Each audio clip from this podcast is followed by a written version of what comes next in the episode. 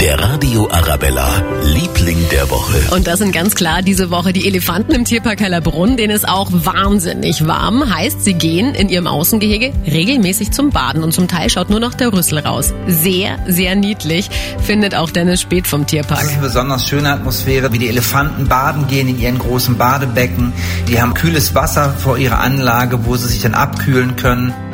Vielleicht schauen Sie am Wochenende mal vorbei in Hellerbrunn, ja, oder einfach auf unsere Homepage auf radioarabella.de. Wir haben nämlich ein ganz ein nettes Video von den badenden Dickhäutern.